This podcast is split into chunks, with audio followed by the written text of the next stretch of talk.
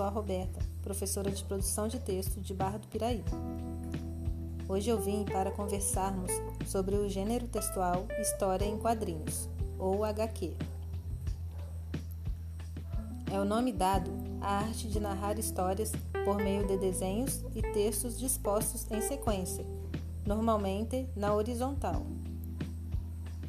Essas histórias possuem os fundamentos básicos das narrativas: enredo, personagens, tempo, lugar e desfecho. No geral, apresentam linguagem verbal, que é toda linguagem falada ou escrita, e não verbal, que é toda linguagem sem ser a falada ou escrita. Por exemplo, imagens, fotos, gestos. Os artistas utilizam diversos recursos gráficos nesse gênero textual com o intuito de trazer o leitor para dentro da história contada. Para comunicar as falas dos personagens, por exemplo, são empregados balões com textos escritos. O formato desses balões também transmite intenções distintas.